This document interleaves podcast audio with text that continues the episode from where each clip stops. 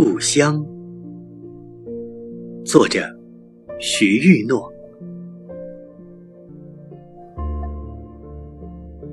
小孩的故乡，藏在水连天的暮云里了。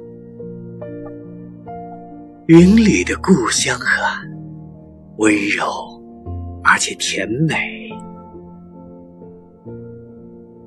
小孩的故乡。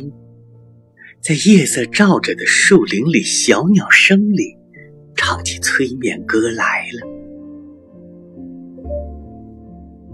小鸟声里的故乡啊，仍然那样悠扬、慈悯。小孩子最眠在他的故乡里了。